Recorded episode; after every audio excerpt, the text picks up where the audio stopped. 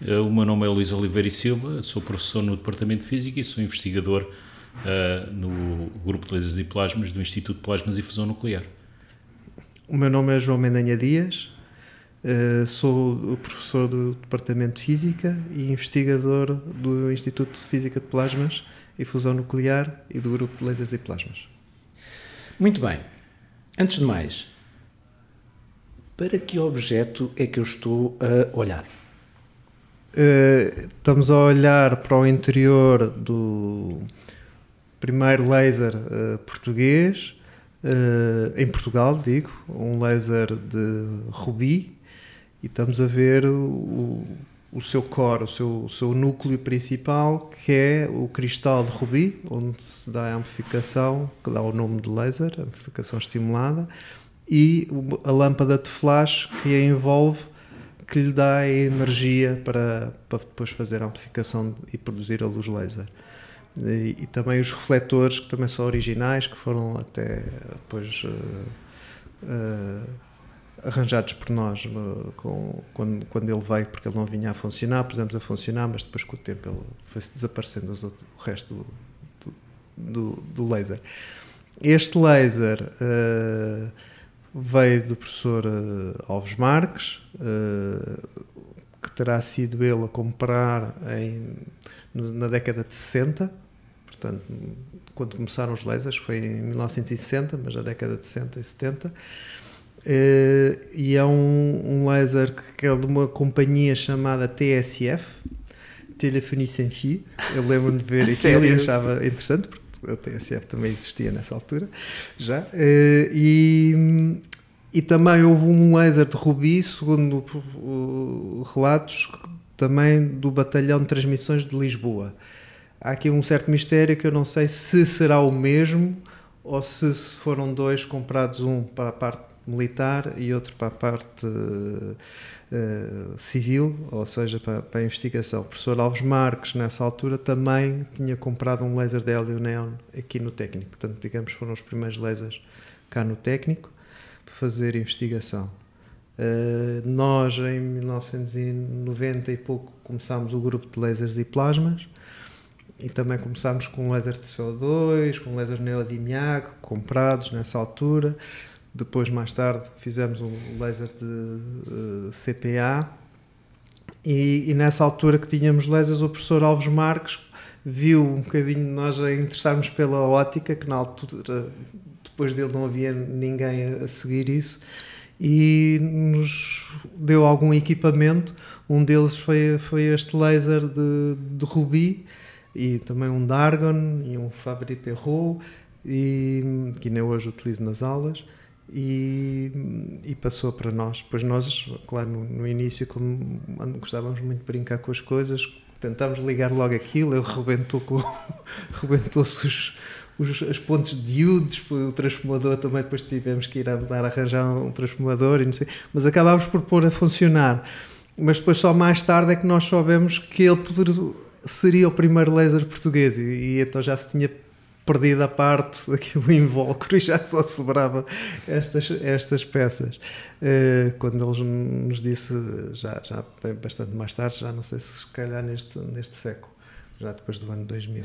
Quando souberam que era o primeiro uh, laser em Portugal e depois de lhe terem feito todas as tropelias e mais umas, como acabou de me descrever, uh, tiveram aquele momento do epá, se calhar devíamos ter tido mais juízo. Sim, um bocadinho. Algum... Compreendo naquela altura, mas pronto, não fui só eu a pegar naquilo, foram vários colegas meus. Ah, portanto é uma culpa partilhada. É, é, é eu não gosto de ficar com ela sozinho. mas lembro do início, aliás, até nem fui eu, acho que foi o Nelson ou o Heller que conseguiram no pôr realmente a funcionar, porque no início nós nem percebíamos aquilo deitava luz assim vermelha e pensávamos que era um laser, mas aquilo, este laser ainda por cima funcionava no modo key switch, assim, impulsos curtos, e, e, e, tinha, mas era um sistema passivo e aquilo teria que ser bem alinhado, etc. Portanto, nós ainda andávamos também um bocado a aprender e, e pronto, também serviu o seu propósito de, de aprendizagem do, da nossa parte. O que é que objetivamente, o que é que este laser faz? O, este, isto é uma ilustração. Este, este laser funciona como todos os, eh, como todos os lasers uh, funcionam. Produz luz muito especial. Uh, o que é? A luz laser é uma luz muito especial. É, Move-se numa única direção, tem uma única cor, uh, é coerente, portanto, os fotões estão todos sincronizados. Portanto, é isso é que o torna esta luz verdadeiramente especial. Portanto, o princípio que está aqui é o princípio que existe em todos os lasers, desde lasers industriais até ao laser mais simples que, com que nós nos confrontamos quando vamos a fazer compras no supermercado e passamos o código de barras. Portanto, há lá um laser, laser esses lasers vermelhos são, são de hélio neon. Isto aqui é exatamente, o, é exatamente o mesmo princípio. É exatamente o mesmo princípio que está, Ah. está Ah. aqui. Produz esta luz especial que é, que é a luz laser. Há três, as três componentes principais do laser, que são o cristal, que é o meio ativo onde se dá a amplificação por, por luz, de, por estimu- eh, emissão estimulada de luz, eh, a fonte de bombeamento, que aqui é, é a lâmpada de flash, é aquilo que dá a energia para estimularmos o, o, o cristal, e depois outra coisa muito fundamental é os, o sistema de realimentação e amplificação, como, como no- nos amplificadores elétricos também existe o sistema de realimentação que é para fazer os fotões andarem para trás e para a frente e fazerem cópias de si próprios e fazerem tal luz, luz eh, coerente e muito brilhante que é um laser. Uh, Deixem-me ser aqui perfeitamente uh, povo, que é, para mim, no meu imaginário, o laser é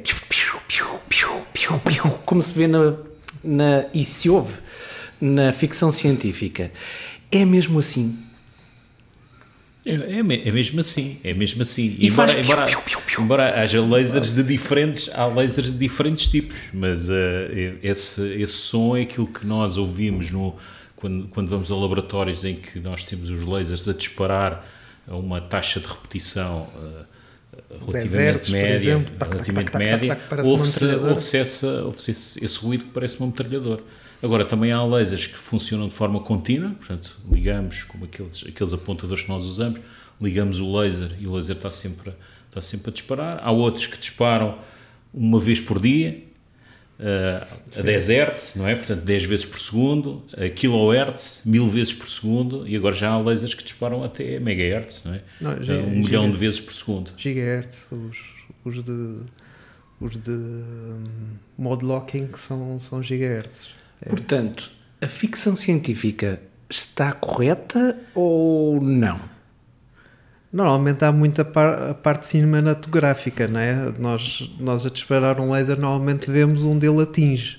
Portanto, aquela a nível de, de, de filme, aquilo que está mais correto é quando vemos aqueles caçadores furtivos com, com o pontador laser A mira. a mira. Isso é normalmente o que vemos num laser, é onde ele bate. Não se vê normalmente aquele, aquele luz a passar. Embora pode haver técnicas que a gente consegue vê-lo andar no, na, na luz, no, no ar, mas, mas, é, mas é, são técnicas estrogoscópicas, não, são, não é mesmo assim que a gente vê.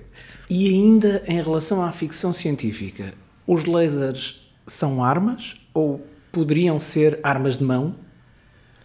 São, podem ser armas, podem ser armas de mão, eh, normalmente para serem muito, depende do que é que nós queremos infringir, mas existem eh, lasers em, em blindados, lasers eh, de, de fibra com de alta potência e existia aquela guerra das estrelas do, do, do tempo do Reagan, não era? Exatamente. que acabou, que foi um, dizem que foi um precursor do fim da Guerra Fria, que era aquela ideia de pôr lasers a, a destruir as ogivas nucleares que eram lançadas do inimigo, não é? Portanto, um sistema de, de defesa. E, e, por exemplo, existem lasers químicos com uma potência muito, muito, muito forte. Mas normalmente, a nível das armas, o que ele funciona mais é como apontador, Pois, Para depois como seguir. mira como mira. e não como aleijador. Não, po- pode ser aleijador assim para cegar alguém, por exemplo, ou para cegar sistemas eletrónicos, etc. Mas corta, fura, Corta. como é? Corta.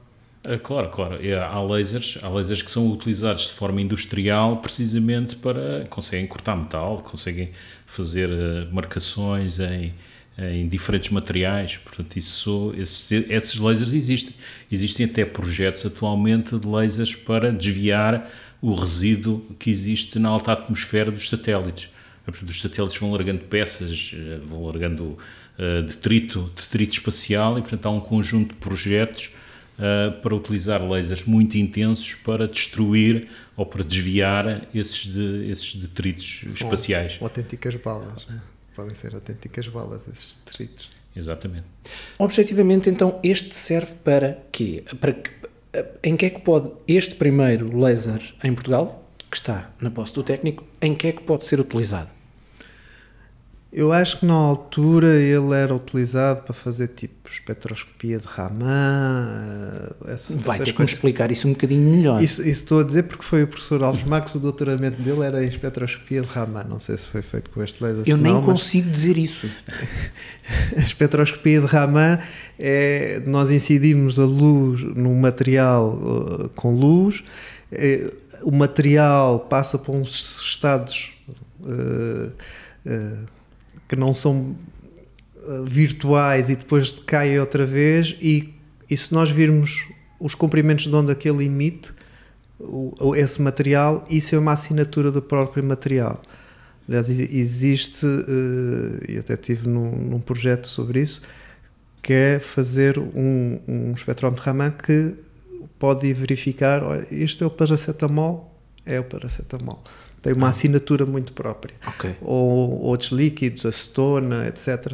A nível industrial é, é, é, muito utilizado. E também, se calhar, a nível médico também é utilizado em algumas aplicações. Deixe-me simplificar. É uma espécie de microscópio? É, é, é, é, é, é talvez mais não, o, laser, o laser é energia muito concentrada. Sim. Portanto, nós uh, colocamos essa energia concentrada no, no material, o material muda de estado, torna-se mais energético e depois, quando volta ao seu, à sua forma, ao seu estado fundamental, vai emitir luz, vai, okay. vai libertar essa energia. Certo. Essa, essa luz que é emitida é, são assinaturas únicas das propriedades desse material. Portanto, olhando da, para essa luz, nós estamos, são as impressões digitais do material. Portanto, olhando para essa luz, nós conseguimos perceber que material é este, quais é que são as suas propriedades químicas e físicas. Portanto, esta, esta, é uma técnica muito, muito utilizada. Foi das primeiras técnicas, uh, os lasers uh, inicialmente foram utilizados precisamente com, uh, para fazer esse estudo das propriedades químicas e físicas dos materiais. Ora bem, o que é que sabemos deste, deste exemplar? Ou seja, já me disse que tinha sido comprado, uh, tinha sido comprado nos, nos, anos 60, certamente. Sim. Mas o que é que mais sabemos sobre uh, este, eu vou chamar-lhe aparelho. Eu sei que não é um aparelho, mas não, não sabemos aparato. muito. Também na altura havia aplicações para transmissão de dados, não é? E os lasers são hoje em dia utilizados nas fibras ópticas, etc., para transmissão de dados.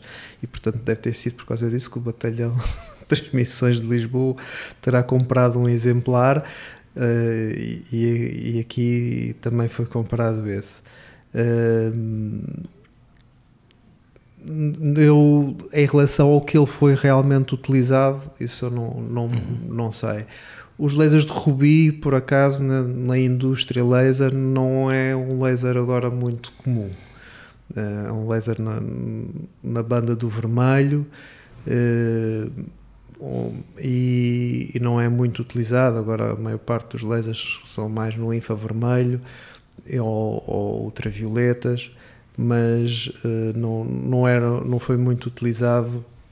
Não foi daqueles que teve mais aplicações associadas a ele. Não sei se pelo, pela dificuldade de crescer o cristal, muitas das vezes tem a ver com questões muito práticas que, que eles se ingram ou não uma coisa muito prática, os lasers, agora os lasers de diodo são os lasers que dominam praticamente o, mercado. Metade dos lasers que são vendidos mundialmente são lasers de diodo. São aqueles lasers que têm, têm um tamanho de um grão de sal. Aqui, aqui o que é interessante é que o laser, a utilização do laser era uma evolução natural na investigação que era feita na altura no, no técnico pelo professor Alves Marques. Ele fazia estudo das propriedades físicas e químicas de, de, de, de soluções e de, diferentes, uhum. diferentes compósitos. Portanto, quando apareceu esta nova ferramenta, foi, é uma evolução é uma evolução natural na investigação que era aqui, que era aqui feita. Então pergunto-lhe, como é que era feita antes dos lasers?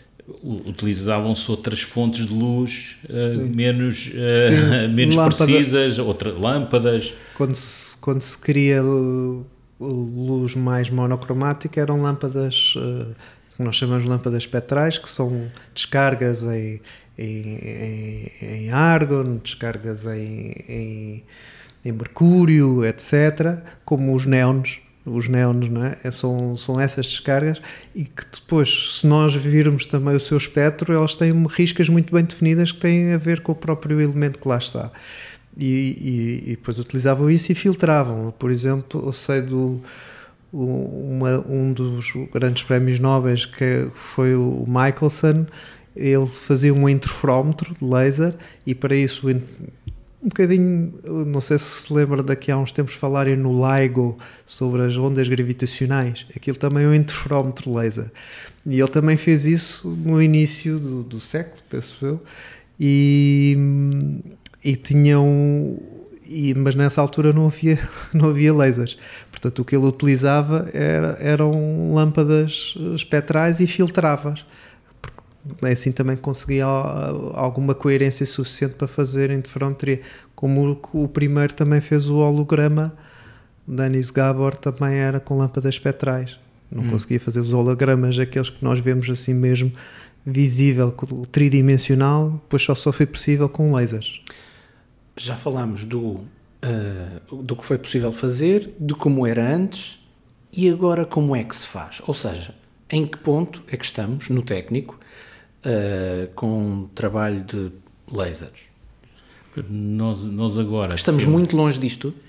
Uh, sim, estamos várias ordens de grandeza longe disto. Em, em, em tudo em, em, tudo que este laser em tudo o que este laser representa não só em termos da dimensão dos lasers que agora são usados física a dimensão física portanto neste momento no técnico nós temos uh, vários lasers intensos que ocupam praticamente uma, uma sala completa. O próprio laser está em cima de um conjunto de mesas ópticas, uh, o laboratório de lasers intensos. Enquanto que este está ao centro de uma mesa. Exatamente, este aqui ocupa uma fração de uma, da nossa, da nossa, nossa mais, mesa que, que, temos aqui, dois palmos. Mais ou menos um palmo, dois palmos, não é? Quando nós estamos a falar do laboratório de lasers intensos, que é, que é liderado pelo, aqui pelo professor Gonçalo Figueira, é, é são cerca de 100 metros quadrados, dos quais eh, à volta de 80 metros quadrados são, são o laser. O laser. O laser. Um laser. Um laser, um laser. Okay. É isso. No fundo são vários lasers também lá metidos, não é? Não é, não é só um.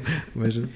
E, portanto, portanto esse, isso é, e, e, agora os, os, estudos que se fazem são estudos ainda em condições mais ainda mais extremas do que era possível fazer eh, nessa altura. Portanto, há mais, há mais luz, é mais controlado, mais intenso, uh, flashes de luz ainda mais curtos, portanto as características agora são, são, ainda, mais, são ainda mais interessantes.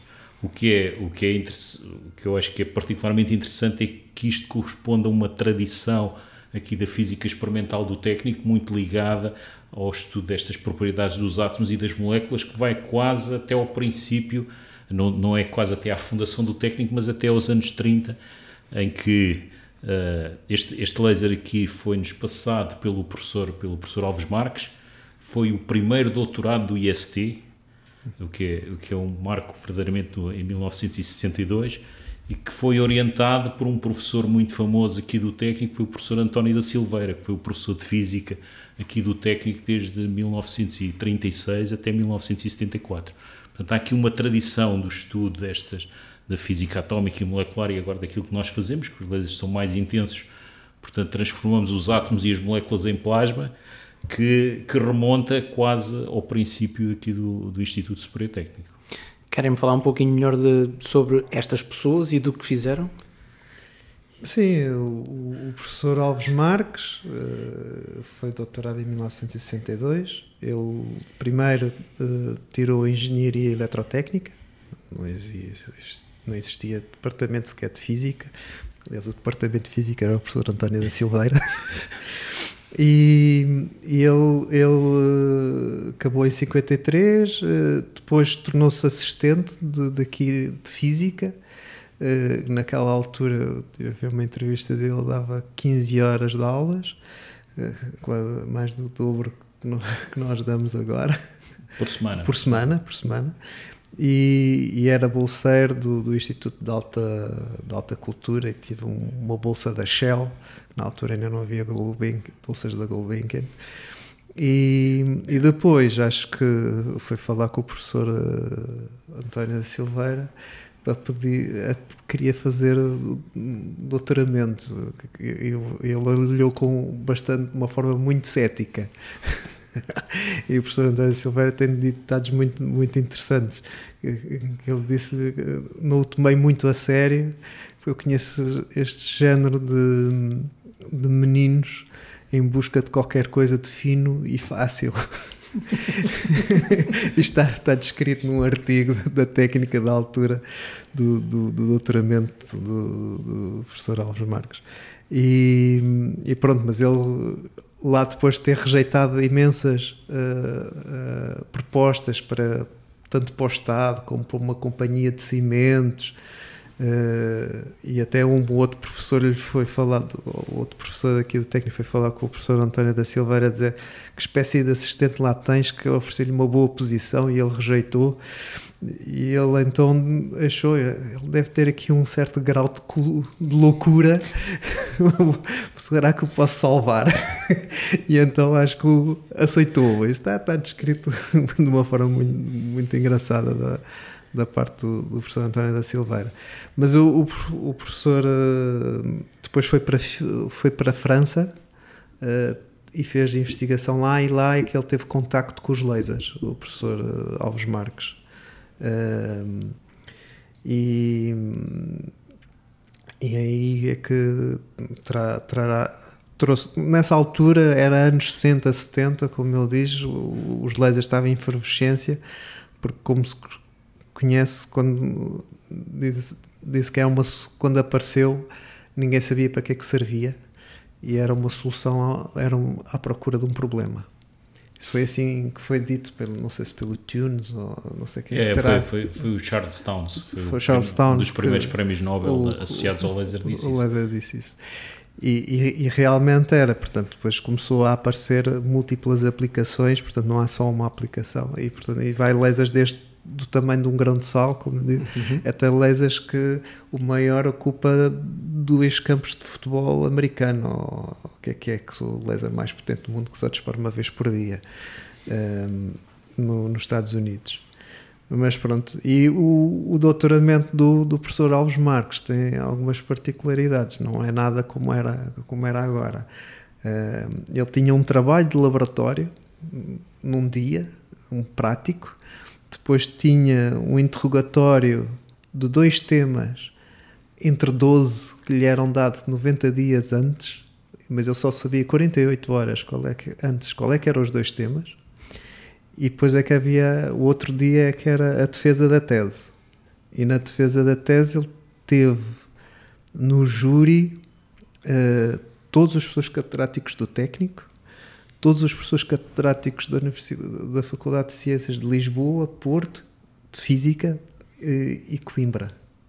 E, portanto, acho que ele diz que aquilo era um, um, uma forma de fazer doutoramentos uh, não só em Portugal e em vários sítios na, na, na Europa, que o próprio Einstein disse que se fosse assim tinha chumbado. Uh, mais alguma referência histórica que, a que devemos ter uh, atenção? Eu, o professor António da Silveira é assim uma pessoa aqui marcante. Quando nós chegámos ao técnico para, para ser alunos, eu lembro-me perfeitamente, todos os professores falavam de forma absolutamente mítica do, do professor António da Silveira, que foi aqui o professor de, responsável pelo ensino da física para todos os cursos do técnico entre 1936 e 1974 Portanto, quando nós olhamos para a definição dos programas, para os conteúdos, foi ele o responsável por isso. E eram conteúdos muito avançados, uh, muito avançados até, até para a época. Ensinava-se mecânica quântica a todos os cursos ensinava-se ótica, ensinava-se o eletromagnetismo, Sim. aquilo que nós agora ainda encontramos nos cursos, mas de, de, forma muito, muito avançada. Portanto, ele foi uma personalidade absolutamente marcante, eh, marcante aqui do técnico e tinha, e, tinha um, um, um fino sentido de humor uh, e, e, deixou, deixou marcas aí, deixou marcas muito, muito fortes. Dê-me dê um exemplo desse fino sentido de humor. Há, há, vários, há vários exemplos. O que eu prefiro foi, o, foi uma foi uma conversa que ele teve com o Eduardo Pacheco, foi aqui presidente do IST nos anos 30, que a determinada altura lhe disse assim: Você podia ser tudo nesta terra se não fosse o seu feitio. Ao que ele respondeu: Se fosse tudo nesta terra, não seria nada na outra. Portanto, ele tem, ele tem assim umas observações. Na, na, própria, na, própria defesa, na própria defesa da tese do, do, do professor Alves Marques, ele fez uma série, fez uma série de comentários. Na altura, na altura, os textos são. Recordou como é que o tinha conhecido e essas coisas todas. E portanto ele faz uma, uma série de comentários que são, que são bastante interessantes. O outro, outro que eu também gosto dele, que ele, ele tinha, era física, física experimental, é necessariamente uma atividade que envolve recursos financeiros, financeiros apreciáveis, portanto é preciso comprar equipamento, os consumíveis e isso tudo. Ele, a determinada altura, ele, ele escreveu isto no, numas memórias da Academia das Ciências, ele, ele, escreveu que para conseguir os meios necessários à instalação de um laboratório de investigação no IST, pensei recorrer das artes mágicas.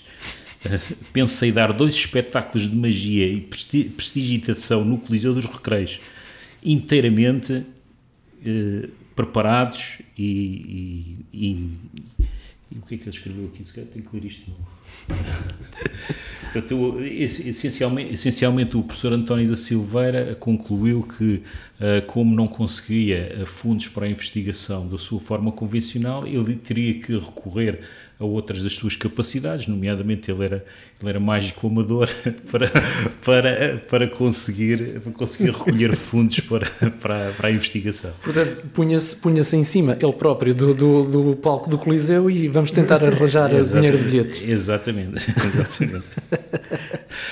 Nessa altura, o, o, professor Alves Marques, também aqui numa entrevista, ele fala que uh, até mesmo o técnico de investigação, aliás, o, o doutoramento que foi em 62, ele, o doutoramento só foi possível a partir de, mil, de 1955, uma revolução, uma revolução uh, pedagógica.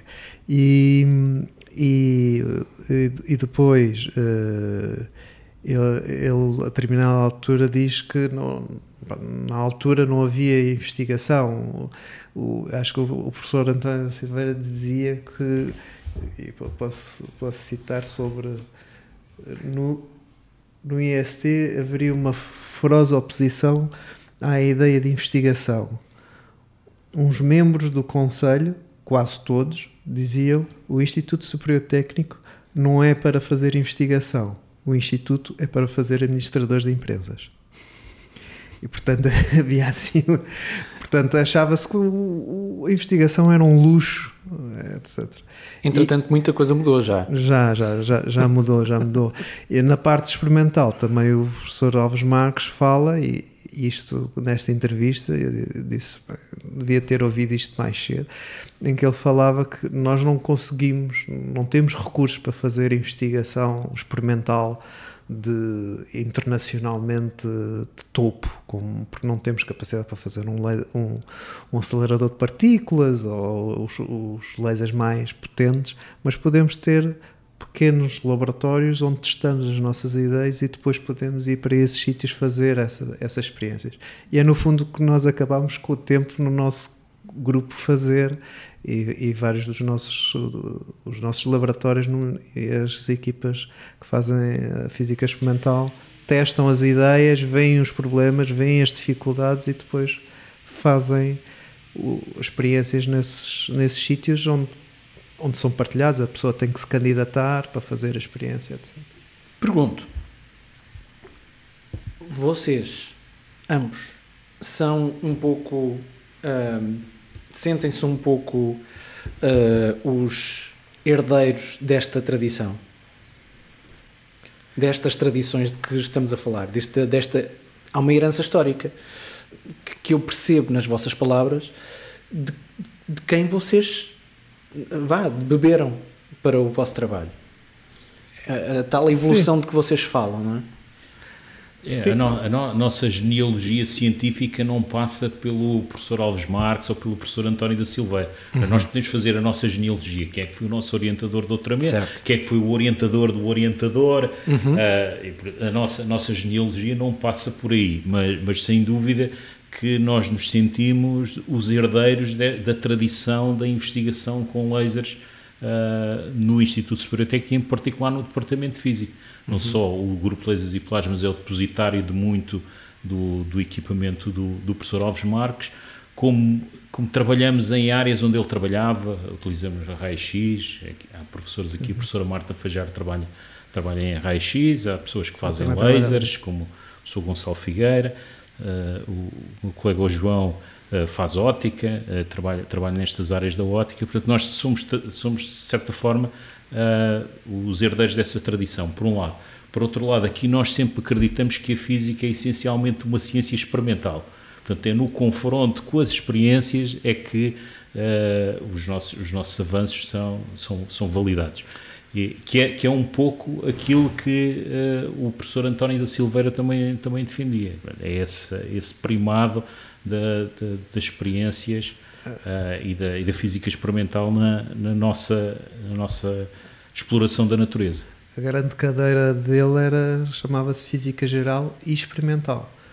A cadeira básica dele, depois tinha Física uh, Complementar do professor António da Silveira. O professor Alves Marques, sim, eh, eu lembro-me, foi, foi, embora não tenha sido o nosso orientador, mas foi o nosso professor, eh, ainda na, de, de uma física experimental. Eh, já, já tínhamos muito respeito por ele mas digamos as pessoas que passaram nos anos 70 e 80 aqui toda a gente sabe, mesmo dos outros cursos, que era o professor Alves Marques. Uhum. Até porque ele era bastante exigente, era bastante exigente, tinha uma particularidade uh, uh, física bastante assinalável por, por causa do seu estrabismo, portanto, que o marcava também. Eh, e pronto, e era uma pessoa muito clássica na forma de, de abordar e as pessoas, etc. Portanto, era. Depois, muitos dos nossos professores aqui que formaram o departamento de física e isso foram, foram pessoas que tiveram a fazer investigação lá fora e que, e que regressaram porque nessa altura não existia departamento de física, nos anos 70 acho eu que ainda não existia departamento de física. A, pa a parte interessante, já, a parte interessante isto é que aqui, aqui um círculo virtuoso que é, que é o professor António da Silveira foi presidente do Instituto de Alta Cultura, que é um género de uma FCT uh, dos, anos, dos anos 60 e foi o professor António da Silveira que instituiu as bolsas de investigação no estrangeiro. Portanto, muito, muitas das pessoas que se doutoraram aqui no técnico nos anos, no final dos anos 60, 70, fizeram esse doutoramento com o apoio do Instituto de Alta Cultura, que tinha sido, que, e com bolsas que foram lançadas pelo, pelo professor António da Silveira, que já trazia essa tradição de, de ligação a laboratórios estrangeiros. Ele, como parte da sua formação, uh, trabalhou em França, uh, num laboratório com, com um físico famoso francês chamado Paul Langevin, que foi eh, orientando do Pierre Curie, que, uhum. que, depois, que depois foi que se casou com a Marie casou, que se casou com, com Marie Curie. Portanto, há aqui uma tradição que é, que é muito, muito interessante, aqui uma história muito interessante. Um, voltemos aqui ao objetivo. Primeiro, qual é a verdadeira importância de termos este objeto no Instituto Superior Técnico?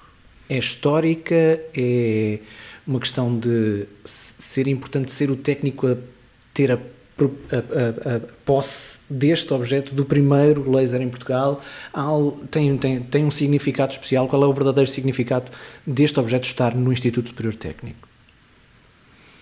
Não, não eu, eu como, como lhe disse, nem sei se, ele é. Se foi diretamente para cá ou se foi o tal uhum. do, do batalhão de transmissões que veio para cá através do professor Alves Marques mas eh, a importância essencialmente aqui é, é, é histórica e portanto de um, de um legado, digamos, representa um certo legado do, da, da, física experimental e, e de, dessas duas personagens, que foi o professor António da Silveira e o professor Alves Marques, que esses sim, pai e filho, digamos, nessa árvore genealógica, uh, e, e, que, e que no fundo mantiveram a física, portanto aqui, isto é um bocadinho também um certo símbolo da física. Uh, mas pronto, não, não vou entrar por muito mais, senão os meus colegas das outras áreas podem achar que muito abusivo da minha parte levar isso ser, ser o símbolo da física. É, mas para nós, nós aqui somos o grupo de lasers e plasmas. É?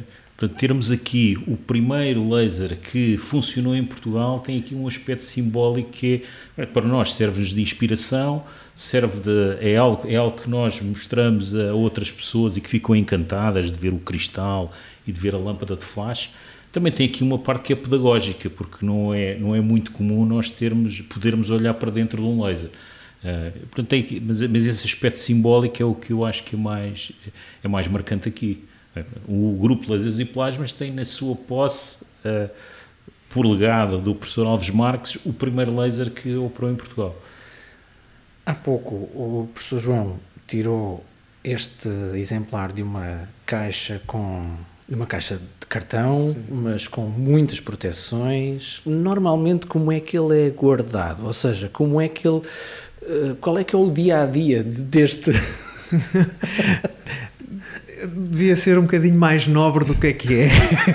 é, é desde que seja seguro, não é, precisa. É, não, desde que eu soube que este é o primeiro laser em Portugal, foi na altura mais ou menos da, da, da exposição do, do à luz de Einstein de, na Gulbenkian, em que nós participamos, e, e então nessa altura eu aliás, a maior parte depois da, da, exposição foi toda para Coimbra. Eu disse logo: o laser não vai.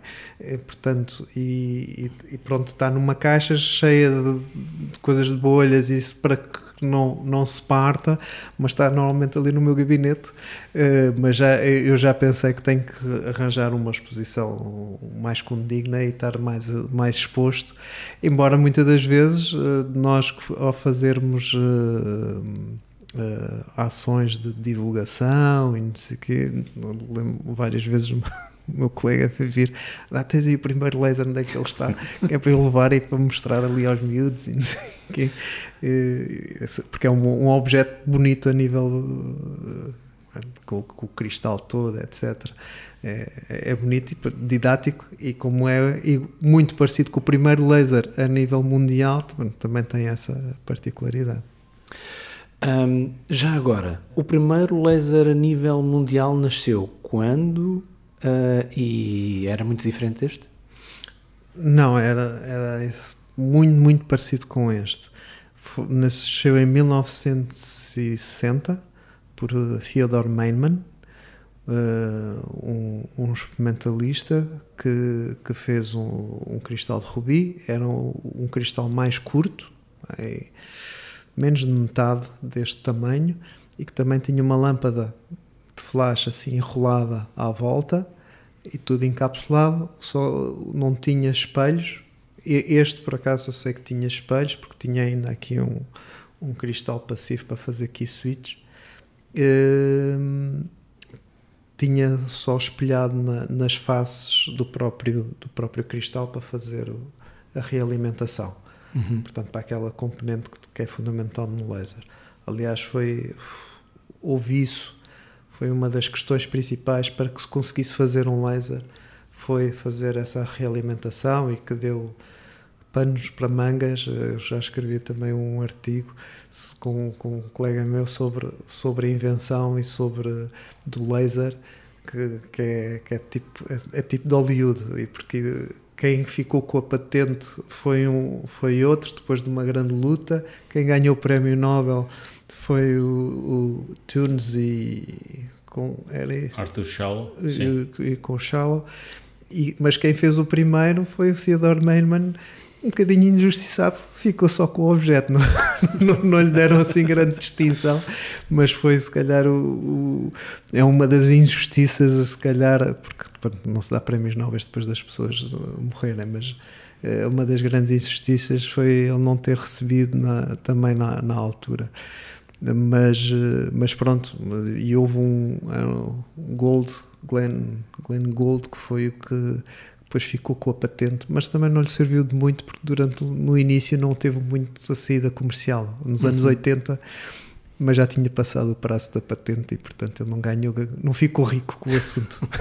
o Theodore Maiman era um cientista num laboratório na Califórnia. Portanto, isto foi, foi feito inicialmente no, nos Estados Unidos e esta, como o meu colega mencionou, esta luta de, das patentes é um caso clássico do, do que é que, do que, é que está envolvido né, nestas, nestas lutas da propriedade intelectual.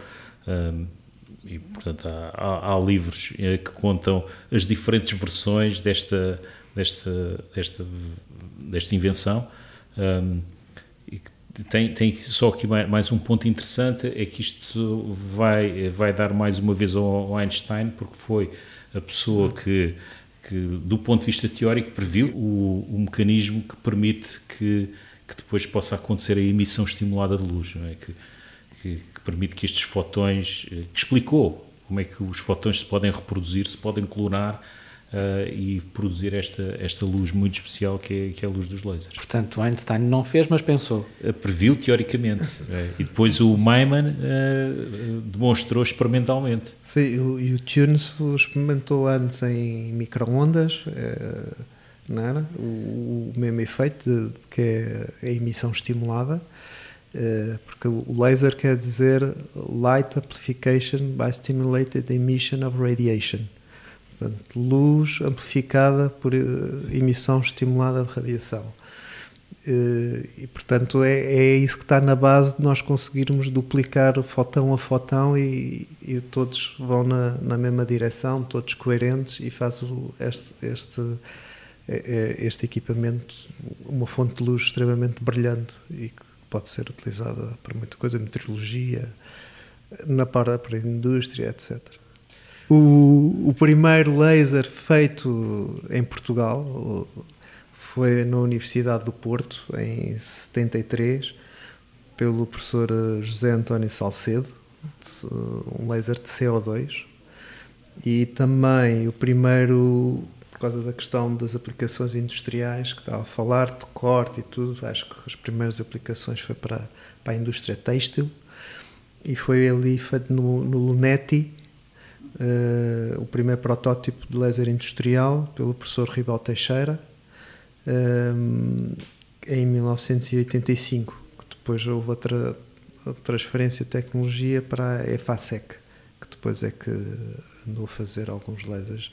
A nível industrial, neste momento, em Portugal, não, não conheço assim nenhuma firma pode, pode haver algum nichozinho de fazer alguns lasers pequenos. Acho. Eh, pois construir lasers, eu penso que há umas empresas no Porto que, que constroem lasers para comunicações ópticas. Sim. É, portanto, uhum. agora todo, todas as comunicações ópticas na internet a fibra, tem, né? a, fibra, a fibra, a fibra dentro, dentro da fibra tem estes sim, sim. Eh, tem, tem pequenos lasers. Uh, utilizações mundanas de um laser?